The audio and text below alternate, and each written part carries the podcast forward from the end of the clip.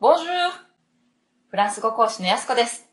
今日も私とフランス語を勉強しましょう。さて、6月はフランス語で、ジュアン、ジュアンと表現します。そして6月といえば、日本では雨がたくさん降る梅雨の時期に入ります。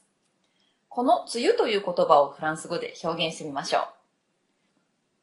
フランスには梅雨という時期がありませんので、梅雨という言葉はありませんが、雨がたくさん降る季節といった風に表現してみたいと思います。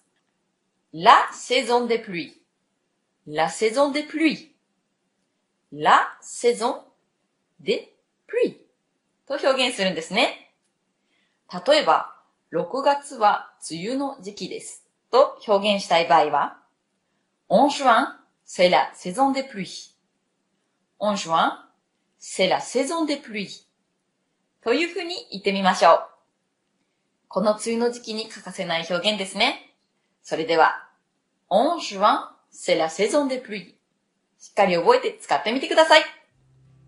À bientôt! Au revoir!